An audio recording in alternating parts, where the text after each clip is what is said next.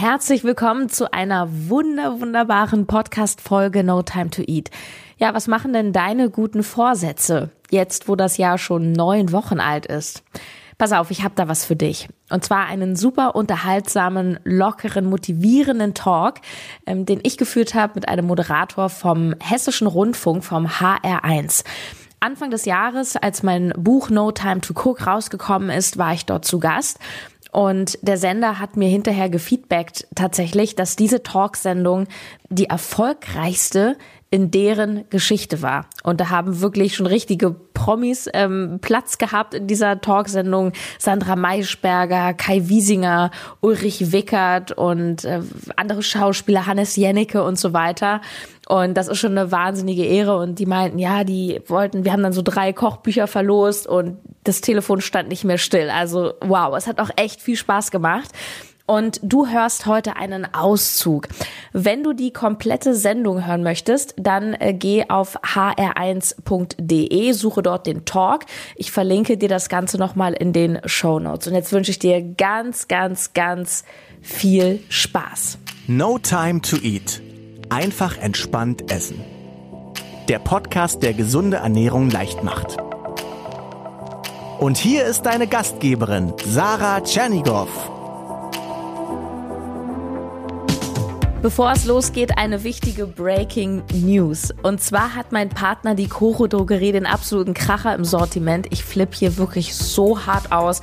Das ist jetzt kein Witz. Der Chef, der Piran, der hat mich neulich angerufen, weil er gesagt hat, Sarah, wir haben den, den neuesten Kracher.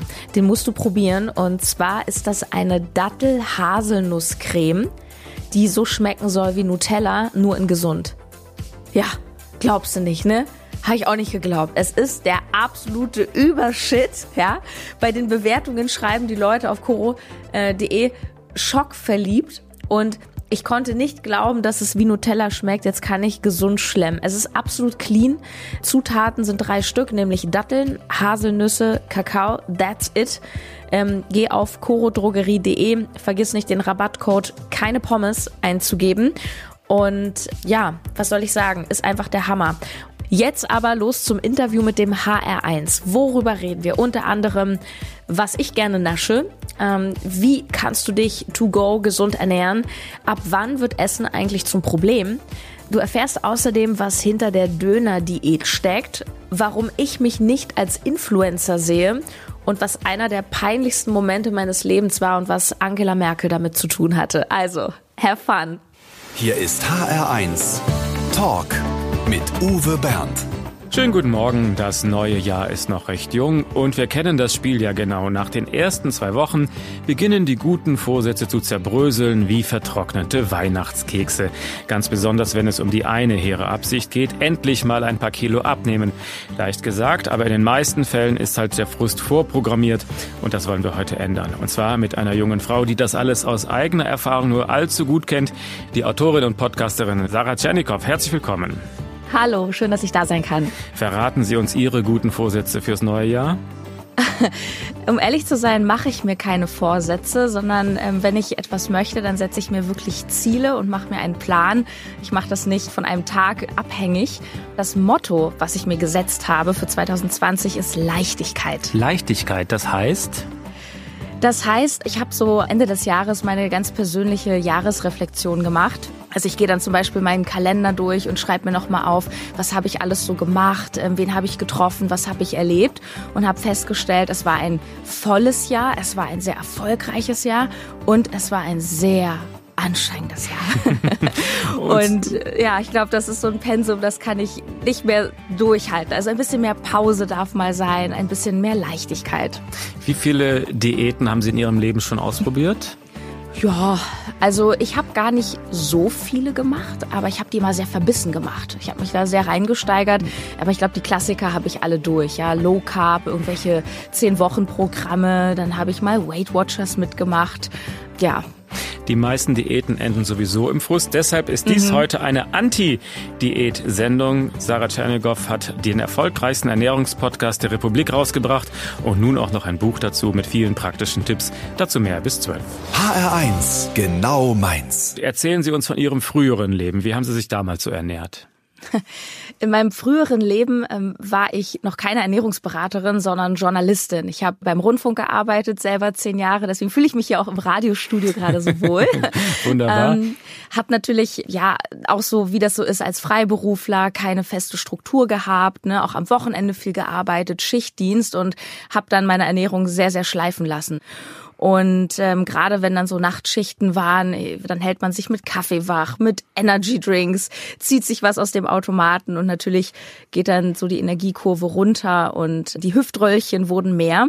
Und irgendwann ja, hatte ich dann so auf gut Deutsch, ich sag's jetzt mal, die Schnauze voll und wollte was ändern. Ja. Also das heißt, die Hüftröllchen wurden mal mehr, mal weniger. Sie genau. haben äh, zugelegt und versucht, das wegzuhungern, wie das die meisten machen. Richtig. Aber bei Ihnen hat sich dann eine richtige Essstörung entwickelt. Wie sah das aus?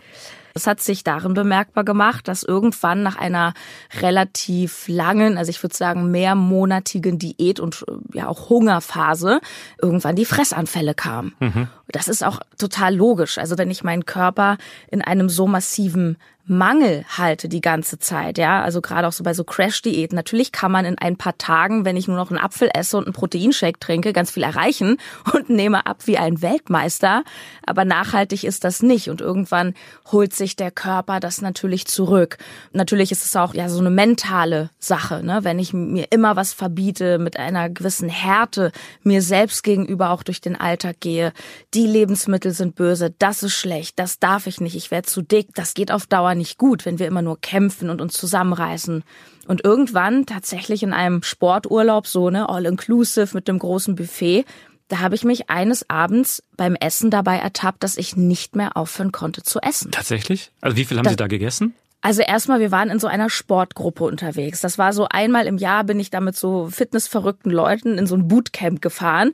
Und das war natürlich zum einen erstmal der Moment, da hat jeder so seine Strandfigur präsentiert. Also man könnte sagen, ich habe auf den Punkt hingehungert damals, weil ich halt den allen zeigen wollte, schau mal, wie toll ich jetzt aussehe.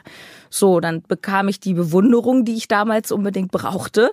Und dann saßen wir halt abends am Buffet und haben natürlich auch mal so ein bisschen ungesunde Sachen gegessen, wie Pommes, weil wir haben ja auch jeden Tag da vier Stunden Sport gemacht. Dann darf dann man ja auch mal reinhauen, wenn man vier Stunden Sport gemacht hat. Natürlich. Dann verbrennt ja dann auch. Absolut, das darf man auch. Ich habe aber gemerkt, obwohl ich körperlich satt bin, ich konnte den Gesprächen am Tisch nicht mehr folgen, mhm. weil ich nur noch dachte, ich muss mir das noch holen, ich muss mir das noch und da dachte ich, wenn ich jetzt noch mal dahin gehe, dann fällt das doch auf. Und alle sind dann abends um zehn geht man ja irgendwann an die Bar oder aufs Zimmer. Und ich habe mich wirklich nochmal zurückgeschlichen und habe im Stehen mir die Häppchen da reingezogen. Das, also ja, ich lachte heute auch drüber, aber das war wirklich nicht witzig. Also das wie war ein Zwang. Wie haben Sie sich danach gefühlt? Nach dieser Fressattacke? So schlimme Begriffe darf ich hier gar nicht verwenden. Doch, also doch. ich, ja, beschissen. Und das ging dann noch zwei, drei Jahre so, dass ich das regelmäßig hatte. Ne? Also ich habe dann Anfälle bekommen, da bin ich, boah, da kriege ich richtig Gänsehaut, wenn ich daran zurückdenke. Ich, ich wohne in Berlin am Kudamm. Ich mhm. bin da stundenlang auf und ab und dachte, ach, jetzt gehe ich hier rein, hol mir bei McDonald's was, im Laufen gegessen, fertig, jetzt gehe ich da rein, bin dann nach Hause, habe da weitergemacht. Ich habe mir zu meinen schlimmsten Zeiten, ich habe mir wirklich, das kann man sich nicht vorstellen, ich habe mir Haferflocken trocken in den Mund gestopft. Das ist wirklich, also ich möchte jetzt keinem den Appetit gerade verderben. Aber das hat doch gar nichts mehr von Genuss dann. Das geht dann Null. gar nicht mehr um Genuss, oder? Deswegen war es ja auch eine Essstörung, weil das ja. war einfach eine Zwangshandlung.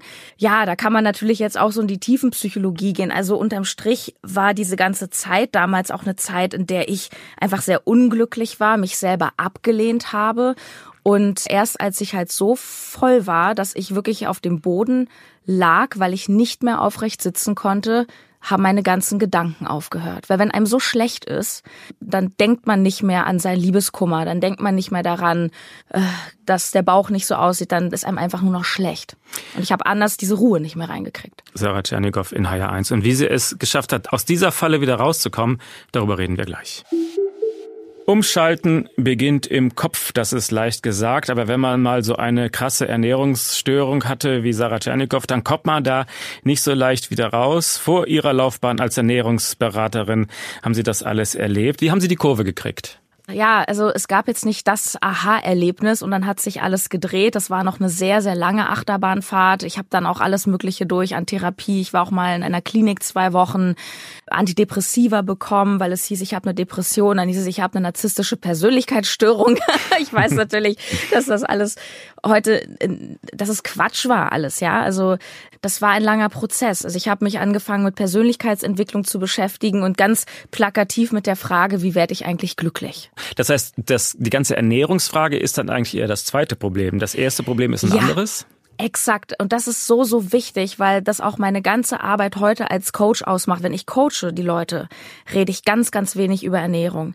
Weil wenn wir nicht mehr aufhören können zu naschen, wenn wir immer ein Dessert brauchen, ja, oder den Kaffee oder die Zigaretten brauchen, dann hat das ja nichts mit der eigentlichen Sache zu tun, weil wir haben ja kein Wissensproblem. Wir wissen ja auch, dass Pommes und Burger nicht so gesund sind und trotzdem schaffen wir es vielleicht manchmal nicht auch in Gruppensituationen, dieses Nein zu sagen.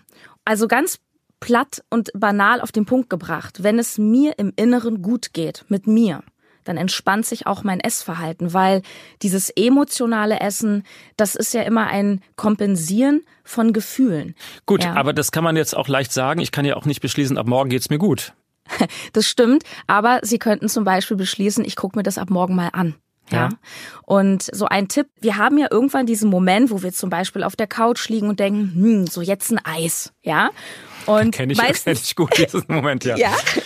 Und dann wissen Sie auch, dass zwischen dem Moment, wo ich das irgendwie denke oder dieser Impuls kommt, bis ich das Eis habe, geht ziemlich schnell, richtig? Der Weg zum Kühlschrank ist nicht weit bei mir. genau. Und eine Übung ist tatsächlich, wenn wir das merken, dazu gehört natürlich eine gewisse Achtsamkeit, Bewusstheit. Ja, wenn ich das merke, mir bewusst mal so eine Pause setzen mit dem Handytimer, mit dem Wecker fünf Minuten und mal ganz kurz reinspüren, wie geht's mir gerade, was spüre ich im Körper und jetzt Achtung, die eine Million Günther Jauch Frage, was brauche ich eigentlich? Eis. ja, äh, manchmal ist es Eis, wenn sie vielleicht sehr unterzuckert sind, aber ich glaube, in vielen Fällen ist es eigentlich ein Tool, zum Beispiel zur Entspannung. Ja. Oder ein Tool, ähm, klingt ein bisschen komisch, das haben ganz viele Menschen ähm, für Geborgenheit. Gerade, ich kenne ganz viele, die zum Beispiel sagen, tagsüber wenn ich so unterwegs bin, auf der Arbeit, klappt das super mit der Ernährung. Aber abends, da vergesse ich mich, da hau ich rein. Mhm. Ne? Essen ist so etwas, da mache ich es mir schön. Gut, aber wenn der Single auf dem Sofa die Einsamkeit spürt, also was macht Warum? er denn dann alleine auf dem Sofa, ohne Eis? Naja, also erstmal, es ist ja jetzt auch nicht grundweg falsch, sich dann Eis zu holen. Ja, das sind ja jetzt alles ja. Ähm, Ansätze, wenn ich sage, es wird zu einem Problem. Jeder da hat das Recht auf ein Eis. ähm, da gibt's auch kein Allheilrezept, aber zum Beispiel dieses Gefühl auch mal aushalten kurz. Und die Gefühle nicht immer gleich abwerten und sagen, oh, ich fühle mich jetzt kurz schlecht, jetzt muss sofort ein Aspirin her, jetzt muss sofort ein Pflaster her. Hm dieses Annehmen auch mal von schlechten Gefühlen und auch zu merken, dass das auch wieder weggeht oder vielleicht sagen, okay, was könnte mir denn noch gut tun? Vielleicht hilft es ja auch einfach mal einen kleinen Abendspaziergang zu machen. Vielleicht hilft es sich einfach auch mal hinzulegen, weil viele haben zum Beispiel auch das Problem, dass sie nach der Arbeit so reinhauen, weil sie einfach erschöpft sind. Was weil ist, Essen ist schnelle Energie. Was ist der Unterschied von dieser Herangehensweise zu der klassischen Diät? Also eine klassische Diät, wie wir es verstehen, hat immer einen Anfang und einen Endpunkt. Das ist immer dieses zehn Wochen äh, zum Sixpack oder sowas. Ja, der Ansatz ist hier, dass es nachhaltig ist und dass wir uns mit unseren wahren Bedürfnissen beschäftigen und vor allem, dass wir nicht nur an der Oberfläche kratzen. Die klassische Ernährungsberatung, die ich auch übrigens gelernt habe, da kommen Sie zu mir schilder mir ihr Problem und ich mache dann Körperanalysen und sag ja, ne, so und so viel Eiweiß ist gut, prima. Aber wenn sie es am Ende nicht durchhalten, weil sie ja sich zu viel mit Essen belohnen, dann, dann bringt halt auch der beste Ernährungsplan nicht. Und deswegen finde ich das ganz, ganz wichtig, dass man auch wirklich schaut, okay, wofür nutze ich Essen eigentlich? Was ist das für ein Ventil auch für mich? Sarah Tschernigow in HR1. HR1 Talk. Mit Uwe Bernd und Sarah Tschernigow, Journalistin, Influencerin, Ernährungsberaterin. Was ist denn für Sie die schlimmste Versuchung? Schokolade, Chips, Haribo, Alkohol? Für mich ganz persönlich Weißbrot. Weißbrot? Ich liebe Weißbrot und Brezeln und sowas und ich gönn mir das auch ab und zu. Also alles, was so kategorisch Lebensmittel oder Lebensmittelgruppen gar ausschließt, finde ich totalen Quatsch, muss nicht sein. Das Leben ist auch zum Genießen da und mein Genuss ist dann einfach mal so eine Brezel. To go. Sie wünschen sich jetzt Oasis, Wonderwall. Ja. An welches Essen denken Sie bei diesem Lied? Oder hat es mal Bier. nicht an Bier? da denke ich eher an die Oasis-Konzerte, wobei ich persönlich kein Bier trinke. Ich mag kein Bier, aber da muss ich wirklich an die Konzerte denken. Ich bin ein großer Oasis-Fan lange gewesen und ja, gerade die Briten, ne, die, die haben dann äh, auch, so ihr Guinness und sowas, ja. Also bei Oasis muss es dann ein Guinness sein? Ich rieche es, ich nehme es zur Kenntnis, ich selber bleib bei Wasser. Wonderwall für Sarah Tschernigov.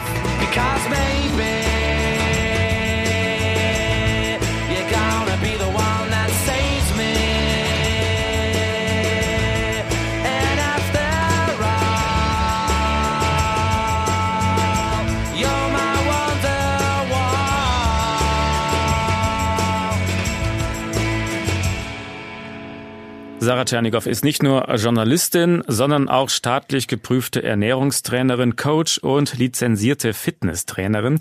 Jetzt legt sie ihr erstes Kochbuch vor mit dem Titel No Time to Cook. Aber mal ehrlich, ein Kochbuch von einer Frau, die nicht so gerne kocht, ist das nicht genauso absurd wie ein Fahrlehrer, der keine Autos mag? Ganz im Gegenteil. Ich glaube, da sagt wahrscheinlich jeder zweite prima, das Kochbuch hätte ich auch gern, weil das trifft auf mich zu. ich habe überhaupt nichts dagegen, Essen zu zelebrieren, mit Freunden da äh, groß was aufzufahren, ja, und auch über den Markt zu gehen. Ich glaube nur, das ist nicht die Realität des äh, Durchschnittsdeutschen. Ich glaube, die meisten Menschen sind gestresst, sind unterwegs, rennen von A nach B, viel Hektik, Termine. Ich bin ja selber auch so ein Workaholic.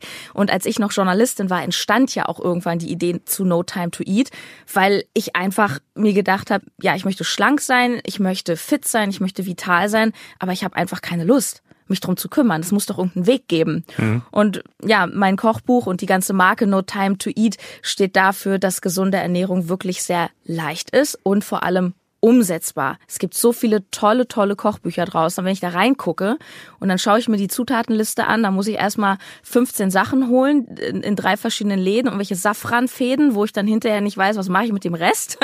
also ich bin eher der pragmatische Esser. Also wichtiges Prinzip bei Ihnen ist maximal vier Zutaten. Wie kommen Sie darauf? Weil ähm, meine Idee war, wie kann ich die meisten Ausreden der Menschen, ja, wie soll ich sagen, wegkriegen?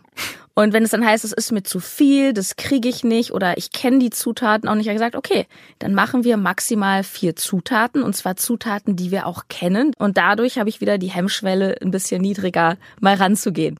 Viele Ihrer Rezepte sind zum Mitnehmen konzipiert, damit man es auch im Büro essen kann. Was muss man mhm. dabei dann beachten? Bei Meal Preppen an sich, wie man so schön sagt. Meal Prep. Lauter tolle englische Worte. Ja, okay. kann auch sagen vorbereiten. Okay, okay.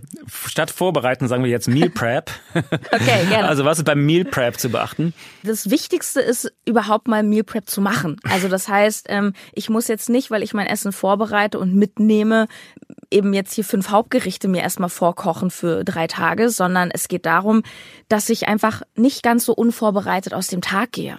Weil das machen nämlich die meisten. Die drehen sich dann morgens lieber nochmal um, dann drücken wir alle die Schlummertaste, weil wir nicht aufstehen wollen, mhm. hetzen zur Arbeit, sind wieder ohne Frühstück rausgegangen. Nur irgendwann kommt halt der Hunger. Ich meine, wir müssen halt alle essen. Ja, wir können ja nicht sagen wie bei der Steuererklärung, ach, habe ich jetzt heute nicht geschafft, mache ich nächste Woche. Ja.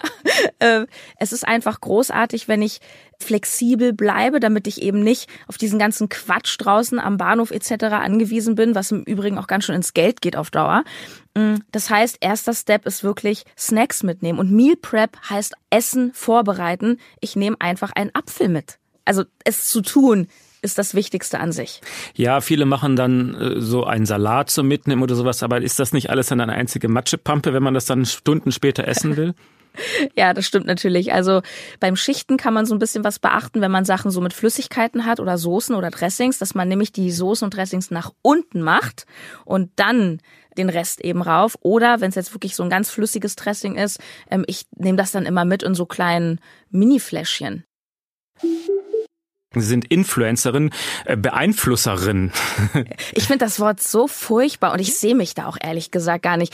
Also Influencer nennt man ja diejenigen, die eine sehr hohe Reichweite haben auf den sozialen Medien und damit eben andere Menschen beeinflussen. Und nur da denke ich dann immer an diese ganzen Fitnessmodels, die dann halbnackt irgendwelche Proteinpulver vor die Linse halten und dann genau. dafür zehn Prozent von dem Code da abkriegen. Also ist es bei Ihnen nicht so? Nein. Also, Also nicht nur nicht halbnackt, sondern, Genau. aber Sie verkaufen zum Beispiel eine recht teure Brotdose aus Edelstahl. Die habe ich mitentwickelt, genau. Das Mhm. ist ja zur Hälfte mein Produkt. Und was heißt teuer? Ähm, ich finde, sie ist überhaupt nicht teuer für das, was man bekommt. Gut, Naja, aber aber es geht dann schon darum, Produkte zu verkaufen. Es geht nicht nur um Schleichwerbung, sondern um aktive Werbung auch. Naja, klar, also nur das ist ja für mich, was heißt Produkte verkaufen? Also ich gebe den Leuten einfach Empfehlungen. Die Leute folgen mir ja, weil sie wissen wollen, wie kann ich Meal Prep gut machen. Und das ist dann naheliegend, dass es dann eben auch eben Rezepte gibt, wie in Form eines Kochbuchs oder Coaching, in Form von Coaching oder eben auch eine Meal Prep Box. Ja, ich mm, lasse dem Verbraucher da auch gern die Wahl. Er kann auch sagen, nö, ich kaufe mir jetzt keine Edelstahlbox, die nachhaltig ist. Ich kaufe mir für zwei Euro eine Tupperware von Aldi. Ist voll in Ordnung. Aber das hat eben alles Vor- und Nachteile. Sarah Tschernikow in HR1. HR1 Talk. Was ist so die originellste Diät, von der Sie je gelesen haben? Die Hackfleischdiät. Was? Ich, Man Ich isst bin- nur Hackfleisch oder alles außer Hackfleisch? ich weiß es nicht. Ich hab's, es war tatsächlich die Covergeschichte von irgend so einer, ich sag mal, sehr preisgünstigen Frauenzeitschrift, die ich irgendwo im Penny hab liegen gesehen. da habe ich damals nämlich noch ein Foto gemacht und habe einer Freundin, die mir meine Trainingspläne schreibt, ist geschrieben, guck mal, wir sind völlig auf dem falschen Dampfer, Ellie. Wir müssen die Hackfleischdiät machen. Ich habe die letzten Tage auch verrückt. drauf geachtet, dann wird wirklich verfolgt davon. Am lustigsten Und? fand ich ein Badesalz zum Abnehmen. Bitte? Ja, das klar, wenn man sich in eine Wanne mit Salzwasser legt, dann entzieht das der Haut das Wasser und danach ist man nachweislich einen Moment ein bisschen leichter, aber aber natürlich Ja, nicht Wasser lange. ist aber ja. nicht das gleiche wie Fett. Ne? Ja, eben drum. Man ist nur ein bisschen leichter, bis man das nächste Wasser getrunken hat. Ich habe ja mal eine Diät erfunden. Ich weiß nicht, ob Sie das wissen. Ich habe nämlich mal die Döner-Diät erfunden. Habe auch überlegt, ob ich mir die patentieren lasse, aber dachte ich, ja, das kann ich dann wieder mit anderen Werten nicht so vertreten. Wenn ich, also so ein Döner komplett hat ungefähr 750, 800 Kalorien. Wenn ich jeden Tag nur ein Döner esse, bin ich so massiv im Kaloriendefizit, dann nehme ich ab wie ein Weltmeister. Als Journalistin ist sie es gewöhnt, Fragen zu stellen. Als Influencerin ist sie gewöhnt, Ratschläge zu erteilen. Aber als Talkgast muss sie nun mit unserem HR1 Fragebogen klarkommen. Heute ausgefüllt von Sarah Tschernikow. Mein schönstes Privileg als Influencerin ist Dass ich anderen helfe und jeden Tag Dankesnachrichten bekomme. ein halbes Pfund Butter kostet ungefähr. Weiß ich nicht. Weil sie keine Butter essen. Oder Kauf weil sie nicht, nicht, kaufe ja. ich nicht. Okay. Meine schönste Reise war. letzten Sommer nach Österreich. Da war ich in einem Lebenscamp, äh, wo ich mich so ein paar Ängsten gestellt habe und vom sieben Meter Felsen gesprungen bin. Wobei das nicht der schönste Moment war, aber wird mir sehr in Erinnerung bleiben. Mein Lieblingsessen? Das ist fies bei Ihnen, aber Mein, Lieb mein Lieblingsessen ist Gemüse, tatsächlich. Ich liebe Gemüse. Ich kann ohne Gemüse nicht leben. welches Gemüse? Paprika, Zucchini, Tomaten. Gedünstet, angebraten oder Ah, Sie wollen es aber genau wissen Ja? jetzt hier. Ähm, am liebsten aus dem Ofen. Das ist überhaupt eins meiner Lieblingsgerichte, weil ich bin ja extrem kochfaul. Ich nehme einfach ein Backblech und da schneide ich Gemüse so in so ganz grobe Stücke. Das dauert auch nicht lange. Dann nehme ich meistens Fenchel, Zucchini, Paprika, Champignons finde ich noch super, leg die rauf, zusammen mit einem Lachsfilet, was ich meistens tiefgekühlt kaufe. Dann nehme ich mir eine große Süßkartoffel, schneide die in Scheiben, die Scheiben dann in so große Pommes, Rosmarin rauf, ein paar noch so crunchy Gewürze, ab in den Ofen und fertig. Da hat man nämlich auf einem Blech alles. Man muss auch nicht so viel abwaschen. ich hasse es, wenn Autofahrer nicht blinken. Glück bedeutet für mich Selbstbestimmtheit, dass ich einfach, ja, dass ich einfach jeden Tag entscheiden kann, wann stehe ich auf, wann mache ich was und die Freiheit habe, von überall zu arbeiten. das Schwierige an der Demokratie ist, Das Schwierige an der Demokratie ist, dass auch undemokratische Parteien demokratisch gewählt werden können. bereut habe ich. Ich bereue nichts. Ich habe aus allem was gelernt. Ich würde gerne mal einen Abend verbringen mit Oh, es gibt so viele Menschen. Harpe Kerkeling, den finde ich toll. Peinlich war mir zuletzt. Oh, peinlich. Es ist schon ein bisschen länger her, aber wissen Sie, was so peinlich mal war? Als ich Journalistin war, da habe ich mal tatsächlich die Frau Merkel am Mikrofon gehabt in der Gruppe. Die Zuhörer kennen das ja bestimmt, diese Bilder aus dem Fernsehen, wenn dann die Merkel spricht und da hängen so ganz viele Mikrofone im Gesicht. Und ich hatte damals als Journalistin, ich hatte so ein sehr ungünstiges Stativ mir von meinem damaligen Partner geliehen, der war nämlich Fotograf und dann habe ich das so gehalten, diese lange Angel, die war super schwer und es klingelte mein Handy. Und jetzt dachte ich, wie soll ich denn jetzt mit einer Hand diese Angel halten, die irgendwie zwei Meter lang war, mit der anderen Hand mein Handy ausstellen. Das war unglaublich peinlich. Und ich habe dann abends auch die Nachrichten geschaut, weil ich wissen wollte, ob man das hört. Und hat man es gehört? Nein, zum Glück nicht, aber sie hat einmal komisch geguckt. Das war wirklich richtig peinlich. Der Glaube. Der Glaube ist vor allem an sich selbst, ist, finde ich, der wichtigste und viel mehr Menschen sollten den Mut haben, mal an sich zu glauben. Ich habe Angst vor. Kopf unter Wasser. Schwimmen Sie nicht gerne? Nee, ich habe auch nur Seepferdchen und ich springe auch noch eigentlich nicht mal in den Pool. Also ich bin sehr gerne am Meer, aber ich muss nicht rein. Ein perfekter Tag ist für mich. Oh, ein perfekter Tag ist ähm, für mich die Mischung aus, ich stehe auf, wann ich möchte, ich gehe zum Sport, danach gehe ich ins Büro, arbeite kreativ an meinen Projekten, trinke mindestens einen richtig guten Kaffee und treffe mich abends noch mit einer Freundin. Ich habe viele neudeutsche Begriffe gelernt bei der Vorbereitung auf diese Sendung. Manche, manche erlauben sich zum Beispiel einen Cheat Day Cheat pro, Day. pro Woche, also einen Tag der Sünde, wo sie alle ihre guten Vorsätze in die Ecke schieben. Äh, Was halten Sie davon? Gar nichts. Habe ich früher auch gemacht. Ich meine, es gibt sicher Menschen, die kommen damit zurecht und äh, grundsätzlich ist es total in Ordnung, auch zu sagen, hey, ich lass mal alle fünf gerade sein. Nur als ich Cheat Days noch zelebriert habe, hat es meine damalige Essstörung verstärkt, weil ich mir sozusagen die Erlaubnis gegeben habe, heute darf ich alles. Und das hat bei mir, und ich kenne das super viel von Coaching-Klienten, die aus diesem Strudel wirklich nicht mehr rauskommen und dann zu mir kommen, die, wie soll ich sagen, die, das war wie so eine Absolution. Da sind die Dämme gebrochen, ja, weil dann denkst du dir ja, oh, ich muss mich, ich darf danach ja drei Wochen wieder nicht oder so. Oder eine Woche nicht. Also muss ich das jetzt nutzen. Bei mir war es damals wirklich so, ich habe mir einen Tag vorher die Speisekarten von allen möglichen Restaurants in Berlin angeguckt und habe mir eine Route gemacht am nächsten Tag. und das ist auch dann irgendwann nach dem dritten Restaurant äh, kein Genuss mehr. Aber dann dieses Jahr, aber das ist doch nur heute. Und also ich glaube, dass wir so also ein extremes Verhalten nicht brauchen, wenn wir allgemein maßvoll essen. Und ich bin eher dafür, dass man sich dann auch zwischendurch mal was Kleines gönnt. Ich esse zum Beispiel fast jeden Tag ein Stück Bitterschokolade. HR1 Talk. Und jetzt hören wir jemanden, den Sie verehren. Paul Kalkbrenner, warum den? Ich weiß auch nicht. Es ist so, ich mag äh, elektronische Musik sehr, sehr gerne. Es erinnert mich auch ein bisschen an die wilden Feierzeiten in Berlin. Ich hoffe, die Und, sind noch nicht vorbei. Die sind noch nicht vorbei, aber man wird natürlich ruhiger. ähm, ich mag ihn unglaublich gerne. Ich habe ihn schon sehr oft live gesehen und ja, ich weiß nicht, damit verbinde ich einfach auch meine Heimat Berlin oder wenn ich mit den Kopfhörern einfach durch die Straßen laufe und ach, da könnte ich mich verlieren. Dann tun Sie das jetzt. Paul Kalkbrenner für Sarah Tschernikow mit Sky and Sand. And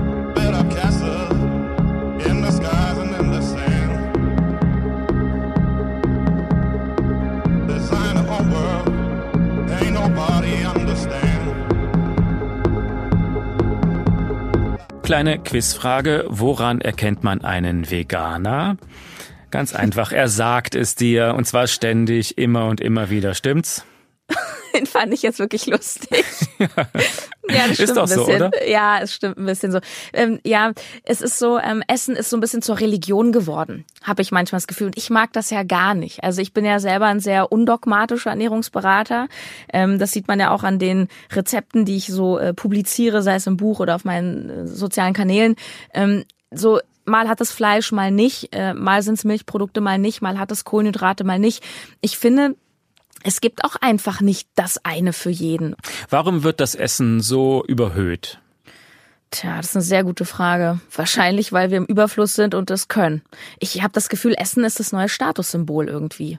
Ja, ich bin und- natürlich kein Soziologe, aber Ja, also Sie haben gerade das Wort Religionsersatz Ja. benutzt, finde ich nämlich auch. Das halbe Leben dreht sich um irgendwelche Ernährungsregeln, weil wir sonst keine mehr haben. Ja, ich würde nicht sagen, dass wir sonst keine Regeln haben, aber ich sag mal so, ich glaube, es hat schon auch ein bisschen was damit zu tun, um es auch mal ein bisschen positiv zu sehen. Dieses ganze Thema Bewusstheit ist irgendwie auch ja mehr Gesprächsthema geworden. Es gibt auch äh, überall ja, nicht nur in der Großstadt gibt es natürlich auch so vegane Restaurants überall, aber auch diese Biomärkte, dieses Thema Nachhaltigkeit, ja, wie ist eigentlich mein eigenes Konsumverhalten? Ich habe schon den Eindruck, dass wir in den letzten Jahren immer mehr drüber sprechen und das finde ich auch gut. Ein Beispiel ist Gluten. Also klar, wer empfindlich darauf reagiert, der muss da wirklich drauf achten. Aber das betrifft ja wohl nur ein Prozent der Bevölkerung. Und die Zahl der Leute, die Gluten vermeiden, ist um Vielfaches größer. Also warum Ja. machen sich Leute Probleme, die es eigentlich gar nicht haben? Also ich bin auch äh, kein Gegner von Gluten. Vielleicht um das nochmal komplett zu sagen. Also dieses ganze Thema zum Beispiel Weizen und Weißbrötchen ist jetzt auch nicht meine Ernährungsempfehlung. Das liegt aber nicht daran, dass ich jetzt sage, da ist ein ganz böses Gluten drin, sondern das liegt einfach daran, dass in so einem weißen Brötchen einfach keine Nährstoffe drin Ja, sind. mhm. Gleichzeitig hat es eben viele Kalorien. Das heißt, ich esse was, hab was im Bauch und dafür habe ich keinen Platz mehr für die Dinge, die eigentlich rein sollten. Ja, das ist genauso, wenn ich zu viel nasche und dann dadurch mein Gemüse später nicht mehr esse, weil ich bin ja schon satt. Ich glaube, es ist immer so, wir suchen immer die Bösewichte, um uns auch selber so Probleme zu kreieren und uns am Ende vielleicht auch sagen zu können, ja, ich, ich darf ja gar nichts mehr essen. Ne? Das ist ja auch das, was mir immer entgegenkommt. Ja, das darf ich nicht, das darf ich nicht, das darf ich nicht. Und man sucht immer Gründe, warum es dann auch nicht klappt und Ach, wir neigen dazu, die Dinge zu verkomplizieren. Zum Furchtbar. Beispiel äh, die Paleo-Ernährungsweise ist ja auch Ja. sowas. Die geht davon Ja. aus, dass wir uns so ernähren sollten wie Steinzeitmenschen, weil unsere Gene das angeblich so wollen. Wissenschaftlich wird das eher belächelt. Haben Sie eine Erklärung dafür, warum das so beliebt ist? Also ich muss sagen, ich kann der Paleo-Ernährung durchaus auch was abgewinnen. Man muss mal die Vorteile sehen. In dem Moment, wo ich sage, ich esse nur noch das, was äh, in der Steinzeit äh, zur Verfügung war, heißt es ja zum Beispiel, ich esse definitiv keine Süßigkeiten mehr. Weil die Süßigkeiten der, von früher waren dann halt ein paar Stachelbeeren oder Beeren halt, ne? Und ich esse halt keine verarbeiteten Sachen mehr. Das war auch alles noch vor dem Ackerbau. Das heißt, die essen zum Beispiel auch keine Weißmehlbrötchen. Und wissen Sie, ich glaube, es ist auch relativ egal, ob ich jetzt als Verbraucher sage, ich probiere mal Paleo aus oder vegane Ernährung oder was auch immer. Allein schon, dass ich Bewusstsein reinbekomme, hilft meistens schon, um festzustellen, boah, ich nasche ja doch ganz schön viel. Sie legen sich in Ihren Podcasts nicht fest. Also wer Fleisch essen will, der soll Fleisch essen. Sie gehen da völlig unideologisch ran. Wie reagieren denn dann zum Beispiel dogmatische Vegetarier auf Ihre Ratschläge? Ja, die sagen mir halt, dass sie das doof finden. Und dann, dann sage ich, das ist in Ordnung. Also ist, ich muss aber sagen, ich bekomme relativ äh, wenig Hass auf den sozialen Medien. Ich bekomme zum Beispiel auch zu meinem neuen Buch ganz, ganz viele Fragen. Ja, wie viele vegane Rezepte sind denn da drin? Es ist ein Thema und dann sage ich, naja, es sind ein paar vegane Rezepte drin, aber eben nicht nur. Und dann darf derjenige für sich entscheiden, ob er das möchte oder nicht. Kann ja auch lecker sein, veganes Essen. Voll. Also es ist ja nicht so, dass ich hier jeden Tag ein Schwein esse oder so. Essen als Religion. Sarah Tschernikow in HR1. Ihr Rat für alle, die sich für das neue Jahr vorgenommen haben, ein paar Kilo zu verlieren. Der erste ist, dass ich erstmal, bevor ich mich um das ganze Essen kümmere, mich wirklich mal mit meinem Ziel auseinandersetze. Eben nicht nur zu sagen, so, ich möchte 2020 jetzt x Kilo abnehmen, sondern dass ich wirklich da mal mich mit befasse, warum will ich das eigentlich? Weil wir sind ja oft so, dass wir von den Vorsätzen wieder abkommen, weil die Motivation immer nachlässt. Also die Motivation muss von innen kommen. Ja, also wenn ich sage, hey, ich bin wirklich so dick, so ich kann mit meinen Kindern nicht mehr richtig spielen. Da habe ich doch aber einen ganz anderen Antrieb, als wenn ich irgendwie nur so sage, ach ja, man, man müsste, man müsste, ja, zwei schlimme Wörter in einem Satz.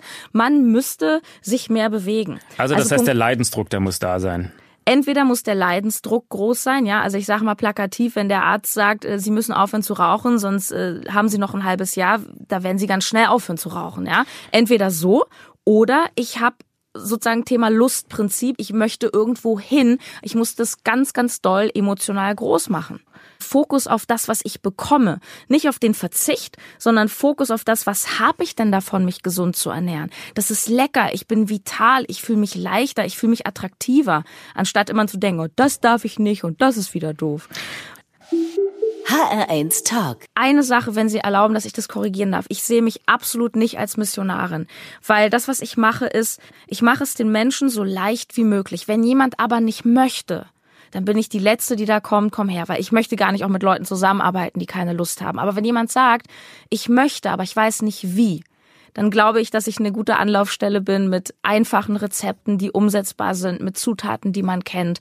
Gesunde Ernährung ist einfach und das möchte ich ein bisschen in die Welt tragen. Vielen Dank für den Besuch. Am Schluss ist es bei uns üblich, dass der Gast eine klitzekleinigkeit auswendig aufsagt. Was meinen Sie damit? Jetzt ein Gedicht oder was?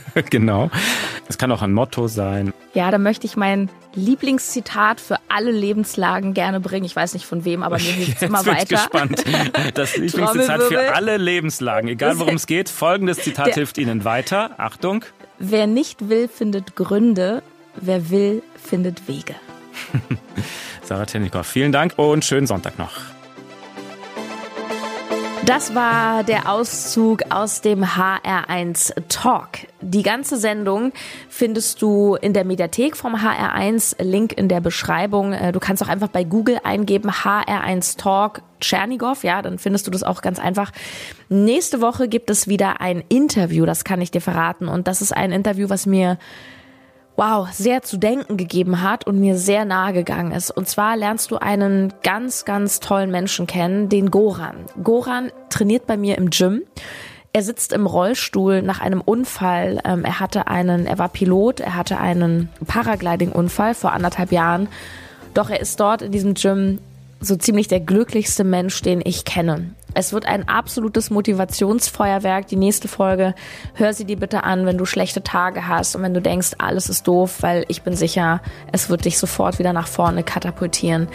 Du kannst dich sehr, sehr freuen. Also es kommt einiges auf dich zu wieder in den nächsten Wochen und es ist so, so schön, dass du Teil der Community bist und dass du mir folgst, gerne auf Instagram, auf Facebook und ja, bis bald. Deine Sarah.